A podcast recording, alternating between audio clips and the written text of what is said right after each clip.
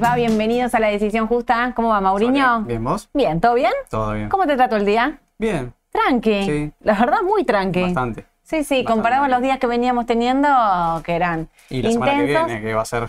No quiero pensar a la semana que viene. Ayer él me dijo encima martes 13. Sí. Imagínate, martes Sí. 13 y tenemos dato de inflación argentina, inflación de Estados Unidos el miércoles, eh, tasa. La Fed habla. La Fed, habla. Powell. Eh, Argentina hoy estuvo tuiteando el secretario de Finanzas y dijo que hoy a las 6 de la tarde ya viene como recontra festejando, ¿eh? te lo digo así, te adelanto. Es buena noticia. Dijo que a las 6 de la tarde en punto va a estar dando el resultado de la licitación, que en principio habían dicho que empezaba hoy y después cerraba el martes. Sí, bueno, no, no. Hoy Me mismo. parece que es recopado, está- ya está con todo. Dice, "Che, Sí. un buen número, cerremos ya. Cerrame acá, cerrame la 8, dijo. Va a estar anunciando el resultado del canje. El canje más, ex- eh, dijo, el canje más grande de la historia. Claro, sí. Está intentando canjear 9.5 billones de pesos. A ver, yo entiendo que él quiera ser optimista con esto del canje más exitoso o el canje más grande. Es un canje porque vienen metiendo pesos a más no poder en una emisión de pesos de 9.5 billones. Ojalá que nunca más tengamos el canje más grande de la historia, porque eh, nada, no es bueno, digamos, tener todos estos vencimientos en No. pesos que encima se están pateando para más adelante, no es que se están pagando. En todo caso, tendrías que festejarse y decir, bueno, hemos pagado la deuda. ¿no? Claro. Tiene un montón, me parece. Sí, sí, sí, sí, por eso, bueno. eh, veremos cómo, cómo sale el resultado, pero bueno, eh, pinta bien. Pinta bien.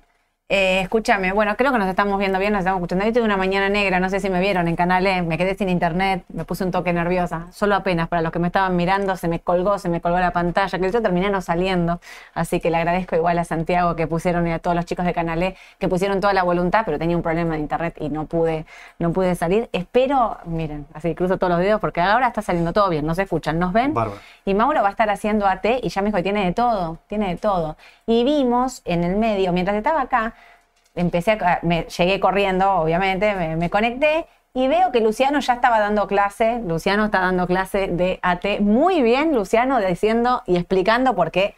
Claro, Luciano por ahí a veces empieza a hablar, le pasa lo que nos pasa a nosotros, a veces te empezás a hablar en una terminología que los demás no entienden. Claro.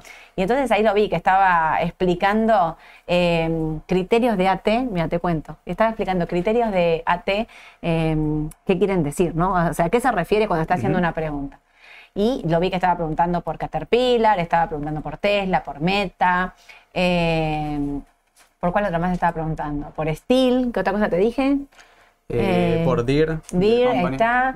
Y eh, para, y habíamos dicho, mira, ya Sebastián después está preguntando por Vale, Río Tinto, bueno, eso también es Brasil, podemos Sí. meter un poquito de Brasil. Eh, Luciano dice martes 13, día de la suerte. Bueno, bueno, espero chicos, ¿eh? vamos con todo. Martes 13, día de la suerte. Esperemos que sí. Y, eh, ¿qué, espera, ¿qué, otra cosa más hay? Y vos me, vas a dij- me dijiste que vas a empezar con el Voy a Merval. empezar con el Merval. Sí, Sí. para dar un pantallazo general de lo que está pasando en el mercado local. ¿sí? Un Merval que viene ya estirando una racha positiva desde marzo, ¿sí? prácticamente sin interrupciones. ¿Qué lo vas a mirar en pesos, no? Lo estoy mirando en pesos, en puntos. eh, bueno.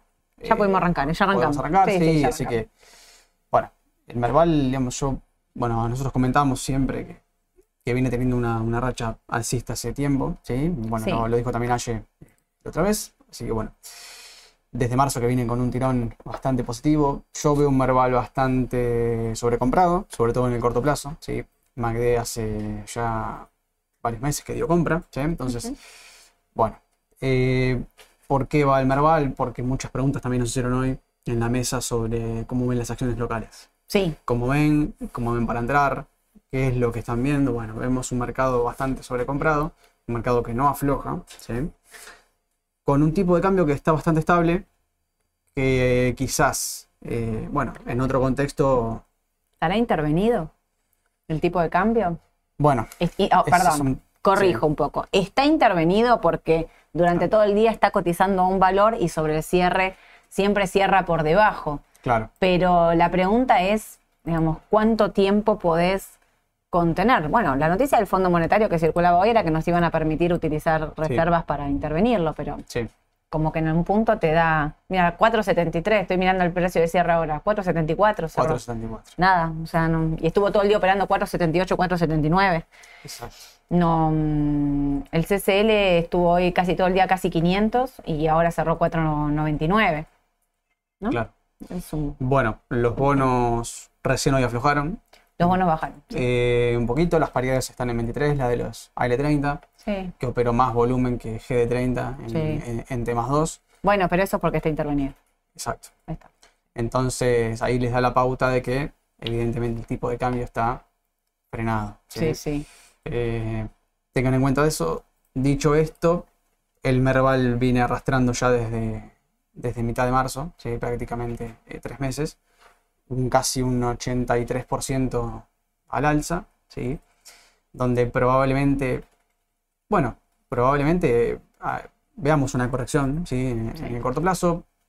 Esto simplemente fue en abril un, un pequeño descanso, ¿sí? la tendencia aparte se acuerdan que a partir de seis meses es una tendencia principal, esta es una tendencia intermedia, considero yo, tres meses, tendencia intermedia alcista, las medias móviles de, ce- de 200 y, y de 50 se separan, sí, están bastante separadas, pero fíjense que el Merval tiene para corregir mínimamente, yo creería que hasta, a ver, hasta la media de 50 hay un abismo de un 21%.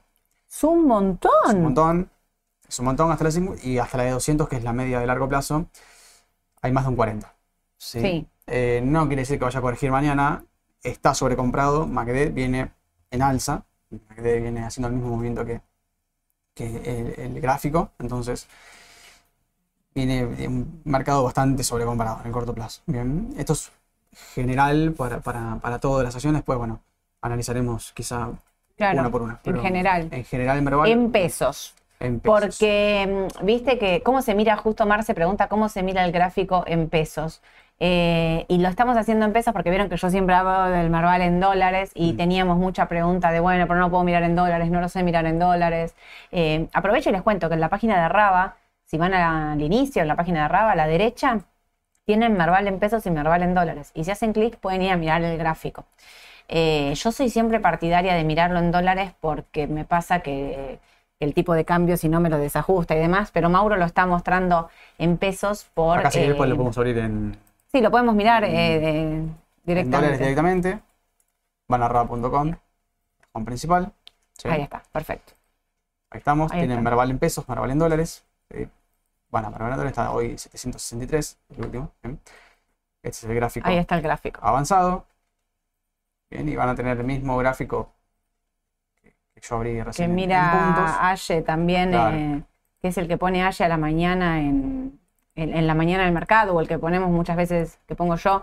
Hoy decíamos, puede llegar a los 800. Miren dónde estuvo casi. Exacto. Eh, hoy el mercado arrancó, digamos, arrancó subiendo y después eh, en dólares y fíjense que termina corrigiendo, bueno, como termina bajándose 0,9, 7,63, es clave el valor donde está, ¿eh? 7,70, 7,60 es un valor clave en dólares y acá sí si corrige puede ir eh, a esto que era 6,80, Sí, más o 6,80, menos. 6,88, bueno, primero los 7,20 habría que ver y después lo- los Sí. 6,80 en el caso de una corrección de, Ahora fíjense, del mercado. la diferencia entre pesos y dólares, cuando Sí. en pesos subió más del 80, Mm. en dólares lo hizo apenas arriba del 40. Sí.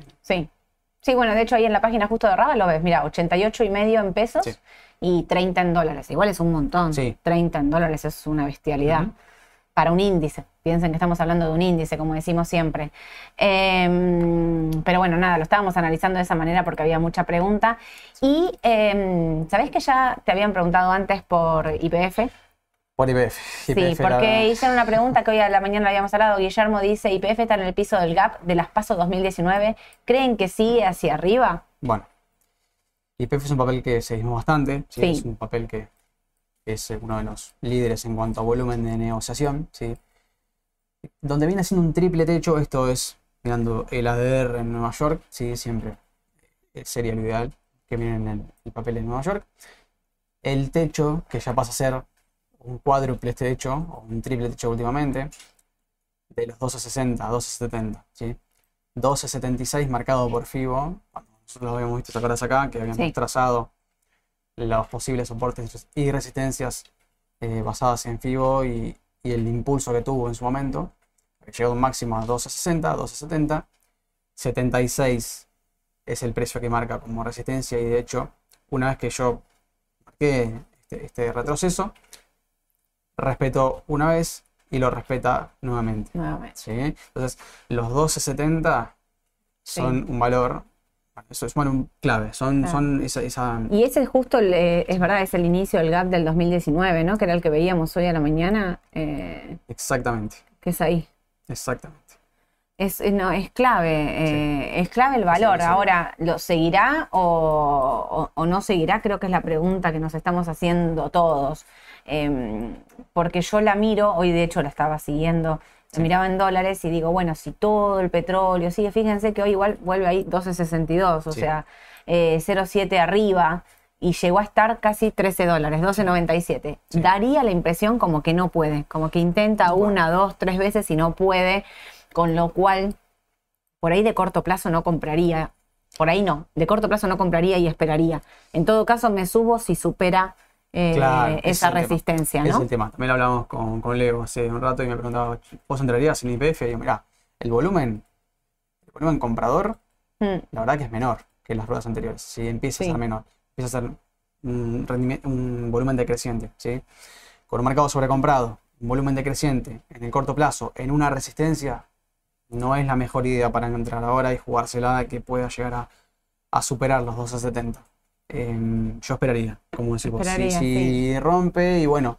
Prefiero pagar el peaje, como digo siempre, y pagar, empezar entrar un poco más tarde y no. Mm, eh, y no entrar de, manera anticipada y que me corrija, ¿no? Y si corrige y espero, ¿dónde lo podría comprar? Bueno, si corrige, el próximo soporte, digamos, marcado por FIBO, ¿sí? En realidad los 12.20 también son un soporte, podrían llegar a ser un soporte, porque fue una, un valor, digamos, testeado, histórico pero quizás me confío un poco más de los 11.30. 11.30 que también ha sido un soporte en su momento, en enero o a fines del año pasado, donde llegó, llegó al máximo, retrocede y vuelve a ser una especie de, rectángulo. Yo lo marqué como un rectángulo, obviamente esto es muy subjetivo. Obvio. perfora el, el nivel hacia abajo. Esto es simplemente una corrección. Tranquilamente pueden tomarlo como una especie de lateralización, ¿sí? o alguna figura de indefinición pero fíjense que los 11 dólares, 11.30 eh, son valor clave. Son valor clave. Podría tranquilamente corregir hasta ahí. YPF suele hacer movimientos bastante bruscos y el precio de cierre de hoy es un 10%. Podría hacerlo tranquilamente. En dos ruedas tranquilamente lo puede llegar a hacer. Obvio. Sí, a veces hasta incluso en una sola. O hasta en una sola. Eh, ¿Sabes qué dice? Adrián dice, sobrecomprado el Marval, idem que en 2019 hasta las paso, eh, manejado el Marvalito de nuevo y ahí están diciendo también em, en julio vendo todo y espero. Bueno, eso eh, también es una, posibilidad. Estamos en un momento ya preelectoral fuerte. Junio, julio son meses claves em, para el país. En junio se definen las candidaturas, el 24, que es algo que venimos repitiendo fuerte. Ahí empiezan las especulaciones, las encuestas, los números. Bueno, Empieza de todo y es real lo que ahí dice Adrián del 2019. Yo me acuerdo, la del 2019 Em, el mercado había corregido primero porque habíamos llegado al 2018 como con todo. 2018 empieza una corrección fuerte, caemos en el Fondo Monetario Internacional. Y el mercado las últimas semanas, sobre todo, me acuerdo, la última rueda, me la, la última rueda por el paso y la siguiente pospaso me la acuerdo mucho porque había como mucha fuerza, o sea, el, el, viernes antes a la elección de las pasos del 2019, para que sepan los que no estaban siguiendo el mercado en ese día, en ese momento, era una suba, un volumen como el del martes, ¿vieron? A un volumen así, que, que arrastraba todo. No subía 20%, pero había subas de 8, 9% en bancos, en, bueno. Finalmente, el lunes caemos 50%. Fíjense lo que hace la volatilidad del mercado, el mercado chico. La, a ver, las inversiones de acuerdo a un candidato, ¿no? Sí. Así que todo eso puede pasar. A mí me parece que lo que, la, lo que hace que, a ver, que si tienen IPF de largo no se asusten son los fundamentals. Los fundamentals de IPF, que me parece que son, como decimos siempre, son una genialidad y es un papel para quedarse y tener. Si corrige y quieren entrar, bienvenido sea. Si van a entrar de ahora, esperen a que corrija o que en todo caso pase los 13 dólares. Sí. Me parece que ese es el resumen. De, Totalmente. Si estoy adentro, estoy más vendedor que comprador. Obviamente no para aumentar posiciones. Si estoy afuera, esperaría una corrección. O Tal cual. que supere. Yo lo veo medio débil en la suba. Ya como que no, no parece no querer romper la resistencia. Sí. Pero bueno. Eh, no, parecería, da, la impresión que no, pero bueno, ¿quién te dice, viste, mañana abre con un gap y sigue y, acá todo, miren lo que pasó, digo, lo que pasó el martes, espérense otras jornadas así. Lo que pasó el ah, martes no va a quedar en el martes.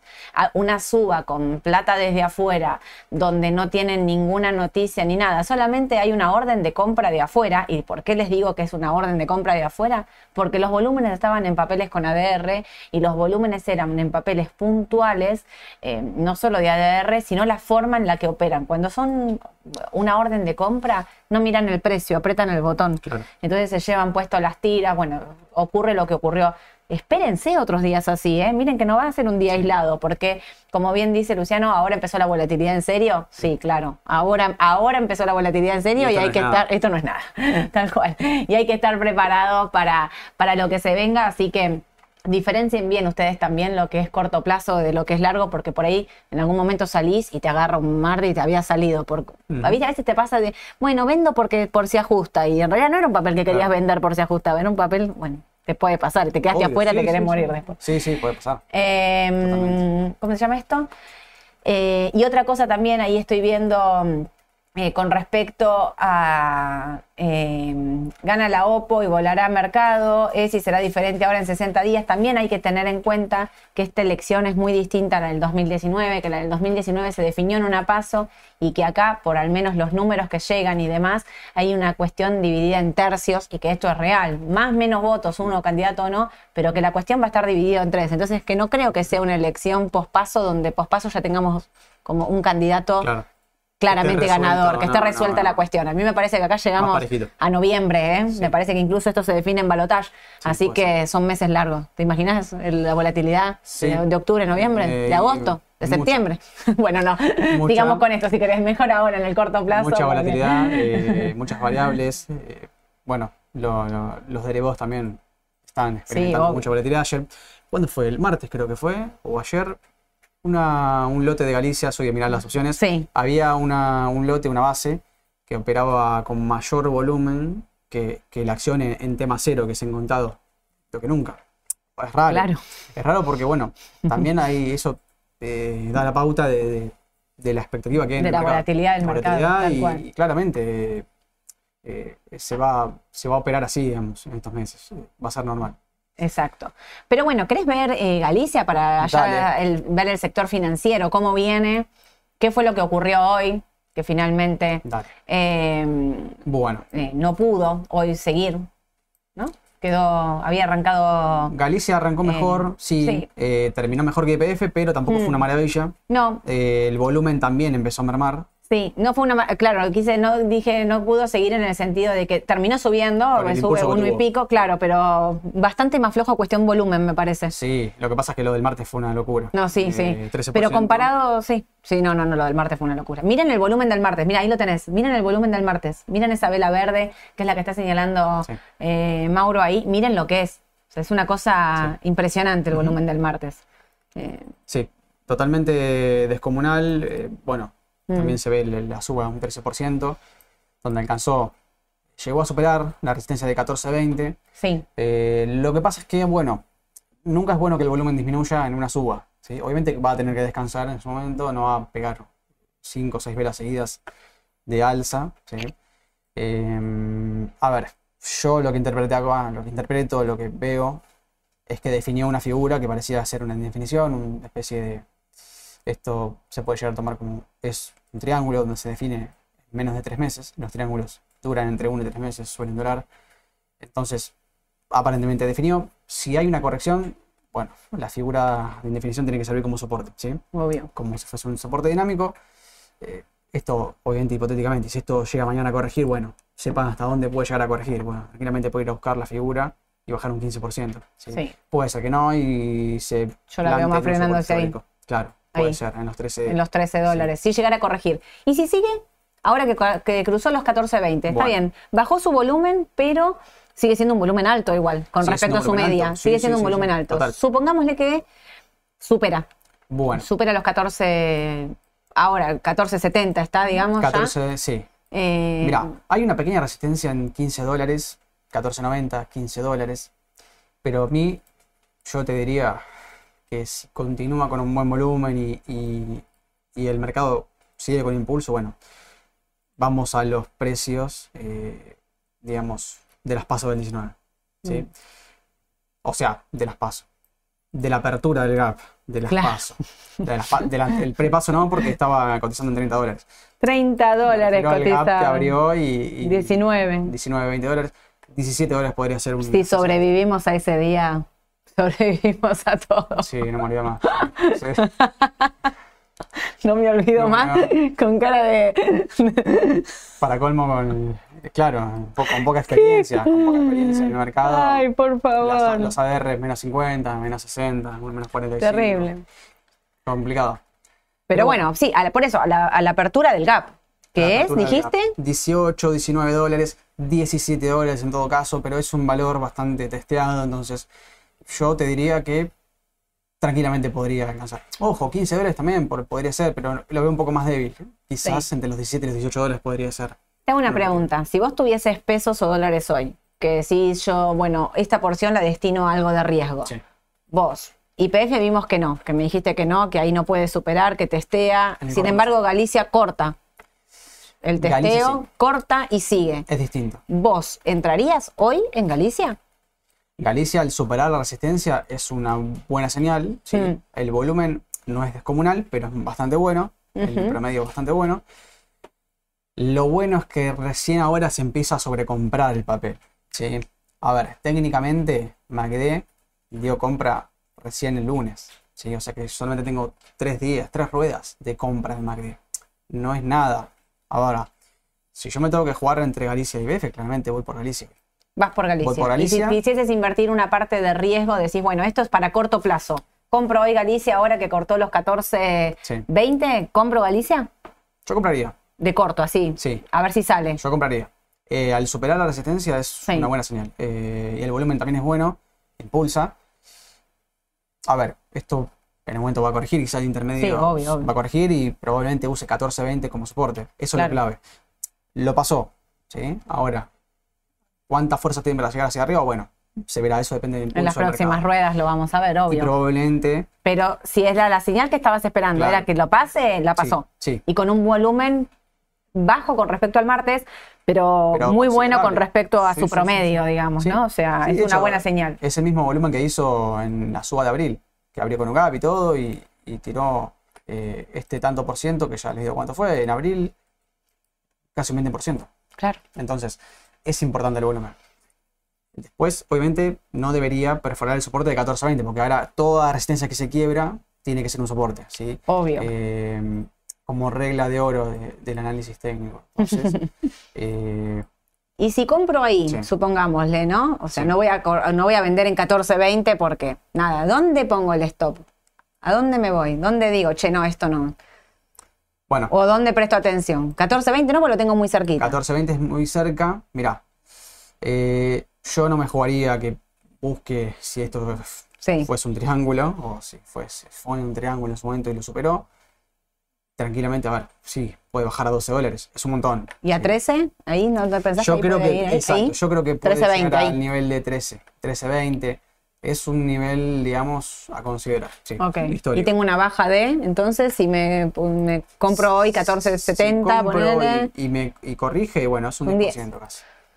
es un- Es un 10%, es un 10%, pero bueno, en papeles como Galicia, IPF, no subió es 20 en un día. Claro. por eso te digo, No, no, olvídate, olvídate. No es nada. Eh, Este no es nada en un papel con la volatilidad que tienen. Le quiero contestar a Marisol, que me pregunta si puede comprar, eh, ¿qué puedo comprar si tiene los subsidios? Por ejemplo, las acciones que componen el Merval, ¿puedo? Sí, claro, Marisol. Por ejemplo, un papel como Galicia, nosotros lo estamos mirando en dólares, pero Galicia lo podrías operar tranquilamente en pesos, en el Merval en pesos, y aunque tenga subsidio, lo podés comprar igual, ¿sí? En pesos lo puedes operar, todas las acciones del Merval las puedes operar y los bonos en pesos y, eh, a ver, los bonos dolarizados, en- eh, comprarlos en pesos podés, venderlos en pesos no puedes operar en dólares, pero bueno.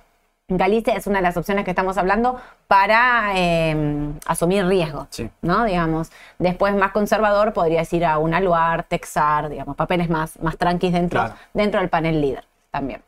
Bueno, eh, habíamos dicho Globan y Meli, estas dos no me las puedo olvidar porque las prometió hoy a la mañana. Globan, Globan, ¿te acuerdas que habíamos, vi- habíamos visto hace tiempo, hace unos, no sé si unos meses o algo, que habíamos visto cuando, ¿te acuerdas que, que empezaba, ¿Te yo decía, bueno, Lo vimos esa, ese Claro. día acá. que empezó, bueno, la tendencia bajista que yo había esto está trazado de esa vez, no, no, No volviste a, operarlo, no. a meter mano, digamos. Claro, no, esto es lo que quedó de, aquel- de aquella vez. Bueno, eh, lo que yo había marcado acá eran los mínimos descendentes y los mínimos ascendentes de MACD.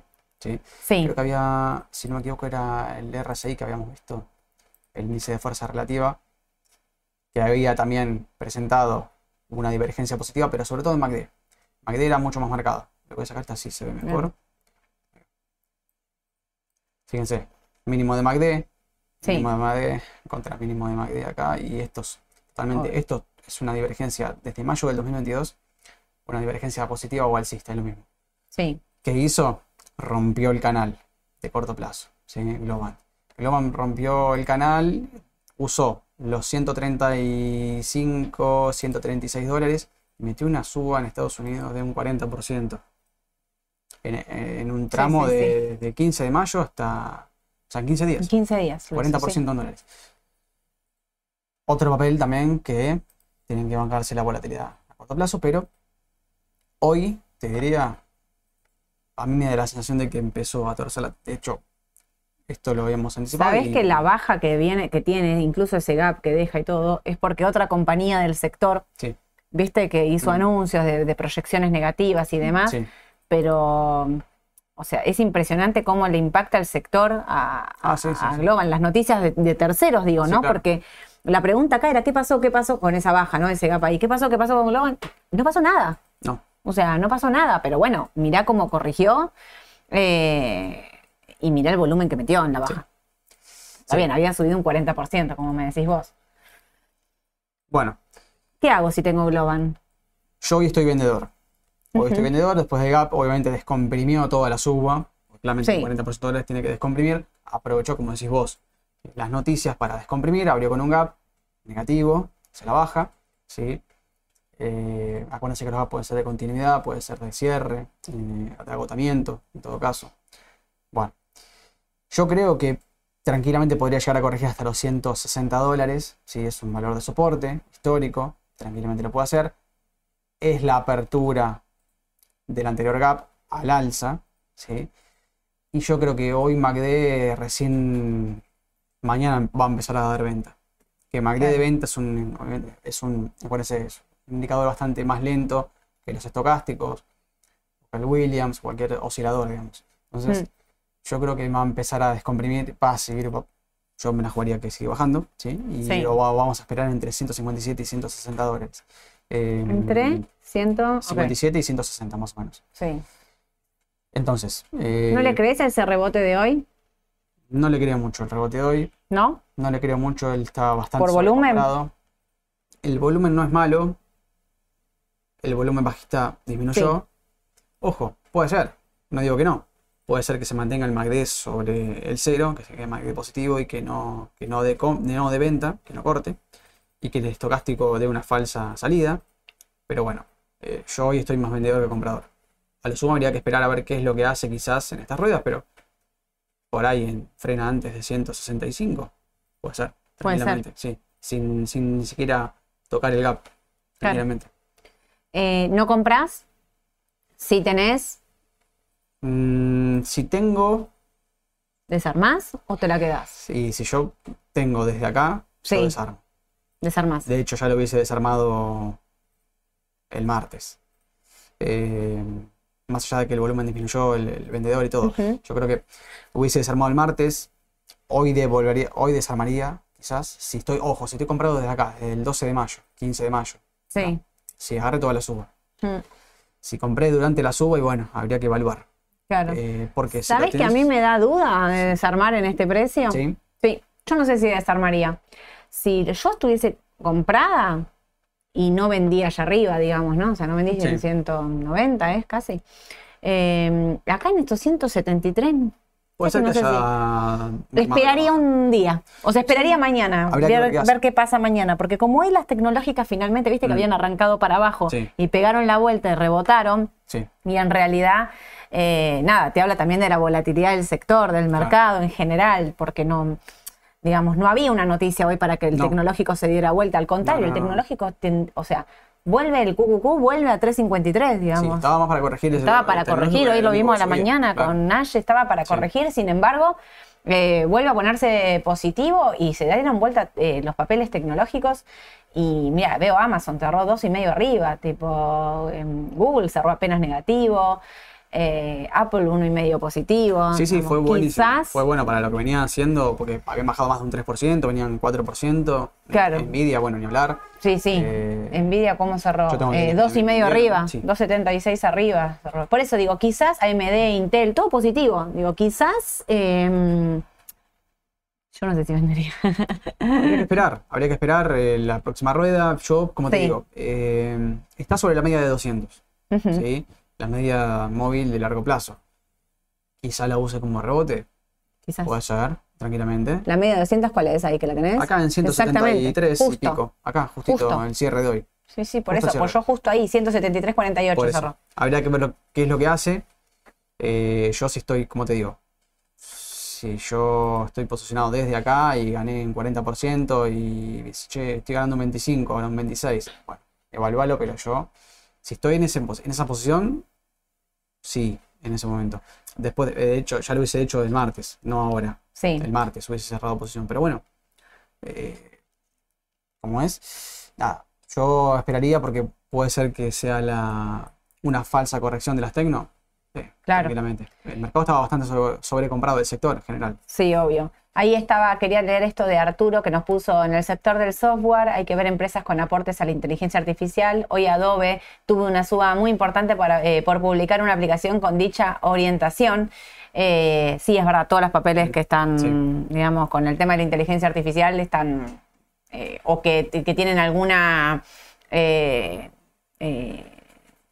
a ver, que están ligadas o relacionadas de alguna u otra manera, sí, claramente son, son papeles que, pueden seguir eh, subiendo. Y Juana dice, eh, Globant a largo plazo hay que tenerla en la cartera. Yo en eso coincido. A mí el Globant a largo plazo es un papel que, me gusta. De largo plazo no, no, la, no la vendería, claramente. ¿Querés Carmeli? Era la que habíamos eh, planteado hoy. Y de paso que justo también creo que era Arturo que me había preguntado si sabíamos las ventas.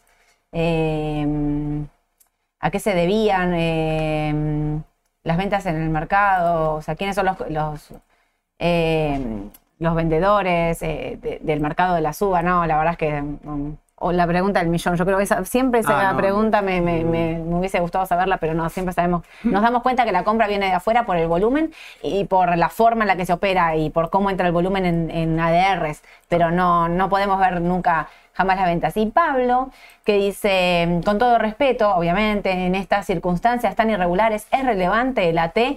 Por ejemplo, lo de Galicia fue inesperado. Claro, yo en eso coincido con vos, Pablo, totalmente. Me parece que la T te sirve como para, dentro de esta desorganización y volatilidad del mercado, ver dónde estás parado. ¿sí? Eh, que no quiere decir que se cumpla, como decís muy bien vos, el día martes demuestra que el mercado, eh, digamos, que viene un evento como de compra fuerte de afuera, y básicamente tu AT no, no sirvió para mucho, pero sí me parece que te sirve para ver eh, dónde estás parado dentro de un gráfico, ¿no? dentro de un papel, históricamente, cómo se comporta, cómo se mueve, dónde está, dónde se detuvo, el volumen y demás, me parece que indica mucho que obviamente no, no es, eh, eh, está impulsado no solo por fuertes movimientos como el del martes en lo local, sino también atravesado por la política. Digamos, esto me parece claro, claramente aclarar. me parece eso, que suma a, todo un análisis global, digamos, nada más. Sí, lo habíamos dicho también cuando empezó el año, que iba a ser un año electoral y que, el análisis técnico quedaba como, como en un segundo plano. Y es la realidad también. Claro. como te digo, es así. Sí, obvio, obvio. Nadie anticipa un gap, no se puede. Y, y las noticias van y vienen y el mercado es pura expectativa. Claro. Y ahí Marcelo también nos suma que Globan está ligada a la inteligencia artificial. Sí, obvio, también está ligada, así que se me cayó el micrófono. Perdón. Pero bueno, ¿querés arrancar con Meli? Arrancamos con Meli. Meli viene, bueno. a mí, Meli, Mercado Libre me había. Cuando lo hablaba con Edu el año 2020, creo, me había dicho, no, mirá, tiene, tiene pérdida. A mí me gustaba, digo, Edu, ¿cómo ves, Meli? Decía, no, tiene pérdida, tiene tiene BPA negativo. Bueno, es un papel que me empezó a gustar cuando me gustaba cuando subía bastante. Luego en el 2021, ¿sí? Principio del 21, fines del 21. Y ese doble techo que nunca más recuperó. ¿sí? Doble techo en los 2000, sí, básicamente 2.000 dólares, si vamos a redondearlo. 1900 y pico, casi 2.000 dólares. Ahora, ¿qué pasa? Mantuvo una tendencia bajista prácticamente eh, un año y medio. Sí. Fines del 2021 hasta mitades del 2022. Entonces, ¿el piso fue 600 dólares? Sí, totalmente. ¿Las medias móviles dan compra? Sí, a largo plazo. Hoy es un papel que tiene una tendencia alcista. Es un papel que me gusta bastante. Yo lo mantendría. ¿sí? Ha mejorado muchísimo el desempeño. Creo que bajó todo lo que tenía que bajar en el corto plazo está, te diría que neutral, más para comprar que para vender. Probablemente utilice como soporte intermedio quizás los 1156 o 1150 dólares. Es una especie de quizás el soporte 1160, tranquilamente. Pero a nivel general, la tendencia es alcista. ¿sí? Y con toda la furia, yo creo que quizá busque un piso dinámico. Bueno, puede llegar a serlo, 10%. No lo creo que en este momento. Yo, por lo que veo y lo que veo en Macri también, que descomprimió bastante, quizás en zona negativa, puede ser que vaya a buscar los 1080, yo desde la T coincido con vos plenamente. Igual no quiero dejar de decir ahí lo que nos, lo que nos suma Marcelo, que es Meli, cuando, que es muy importante. Cuando el Bitcoin estaba en 45 mil, eh, compró una tonelada, es verdad, esto compró una buena cantidad y esto le impacta. Y eso es parte de su patrimonio. Ahora que bajó el Bitcoin eh, fue un palazo para el balance, eso también es real. Y si empeora lo de Coin y Binance, eh, como que bueno, que no se dice. Eso es muy, es muy real lo que está diciendo Marcelo, porque en el balance le impactó de lleno el tema de los Bitcoin. Y es verdad que, eh, a ver, no podemos saber cómo va a terminar ni lo de Binance ni lo de Coin. Para los que no saben, hay unas denuncias con respecto a la SEC, que digamos sería como la CNB para nosotros acá, em, que está eh, haciendo denuncias sobre Binance, sobre su SEO principalmente y sobre Coins, que es la plataforma de operaciones muy importante que cotiza en bolsa, digamos. El otro día estaba cayendo 28%, con lo cual es un sector y ahí impacta de lleno en las criptomonedas. Así que sí, obviamente hay que tener mucho cuidado con Meli, que tiene esa parte de Bitcoin, es importante. Eh, desde la TV, un poco como dice Mauro, o sea, me parece que habría que contenerla ahí en eh, em, 1200, ah, en estos valores me parece que hay que ver qué es lo que pasa básicamente casi en el minuto a minuto y, que podría corregir hasta ahí, hasta los 1000, 1085. exacto. 1085 habría que seguirla bien de cerca. Sí, eh, es un soporte tanto histórico como dinámico, quizás, si uno traza desde los mínimos. sí. Así que bueno, yo esperaría. Mm. No es, a ver, un 10% es un montón. Obvio, sí, sí, sí, es un eh, montón. Puede llegar a caer, pues hoy estoy neutral, no estoy ni comprador ni vender, me quedaría un poquito más por comprador si la mantengo a largo plazo, ¿sí? Sí. En corto plazo, no, evidentemente no. Eh, y una cosa acá que nos pregunta Gustavo, los CDR cotizan en pesos y en dólares, ¿cuál miramos? ¿Cómo es la relación entre las dos cotizaciones?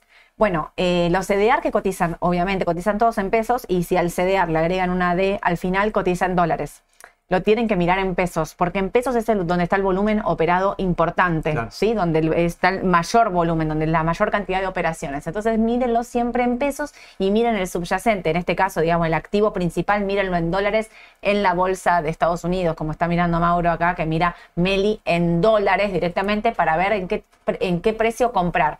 Y para que sepan qué relación tiene, la relación del CDR contra el activo principal en Estados Unidos es el contado con liquidación. Así que en algunos momentos el contado con liquidación, según qué CDR agarres, varía. 500, 501, 499, digo, más o menos el número con el que tienen que hacer la cuenta para saber qué precio pagar del CDR. Eh, tienen que mirar ese tipo de cambio. Y recuerden, no me acuerdo ahora el de Meli cuánto es, pero que cada CDR tiene un ratio específico con su em, activo principal en Estados Unidos. Entonces, en la página de Raba, si van a la parte de CDR, tienen el ratio, cuántas acciones, cuántos CDR equivalen a, em, eh, a un eh, activo directamente. Ahí abajo cuando se... Acá tenemos los CDRs. ahí están los CDRs. Ahí les dice, miren, ahí al lado, mira, ahí les dice el tipo de cambio, contado con liquidación. ¿Cuánto estaba el contado con liquidación pagando 10.038 que decía ahí?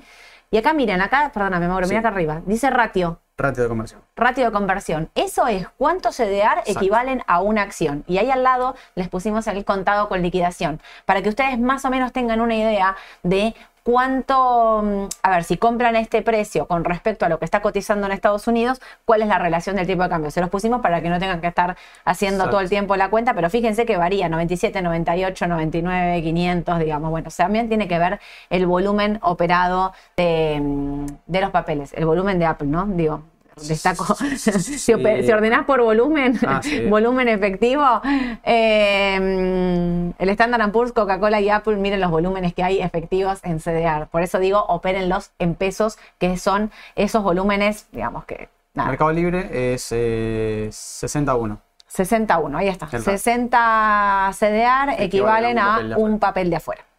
Ahí está. Así que bueno. Perfecto. Tienen ahí los. Em, ¿Qué más teníamos? Eh, pará, porque acá me, me pidieron de todo. ¿Querés? Eh, porque ah, me pidieron bastante Caterpillar y después querés pasar de algo de Brasil que también me estaban pidiendo. Justo Vale me estaban pidiendo. Así que si como veníamos viendo el EWZ. Dale. Caterpillar. Caterpillar es un papel. Em, eh, presten atención a este sector, ¿eh? Caterpillar, Home Depot. Me parece todos papeles que pueden ¿Pueden haber arrancado? Pueden haber arrancado. Eh, Caterpillar, bueno, MACD compra el día, el día martes. Esto fue el, no, el viernes. No, el viernes, el viernes. El viernes 2 de junio. Eh, cuando, bueno, ahí bien también nos decían la cuña descendente, ¿sí?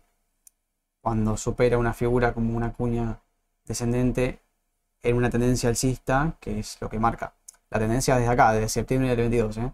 Septiembre, estamos hablando de octubre, noviembre, diciembre, enero, febrero, marzo, ya más de seis meses, es una tendencia principal, ¿sí? Entonces, se considera esto una tendencia alcista, esto una, una cuña, se puede considerar una cuña, una especie de, figura como de indefinición, ¿sí? Donde parece que el mercado baja, pero en realidad simplemente se va como, como, como convergiendo, digamos, a un, a un valor, ¿sí? Que eran más o menos acá los, eh, los 200 y pico de dólares, ¿sí? 210 más o menos y lo abrió con un gap. Si lo abrió con un gap, rompió esa cuña y todo indica que parece que sí. sí próximo, próximo valor a monitorear, 240 dólares como resistencia. ¿sí?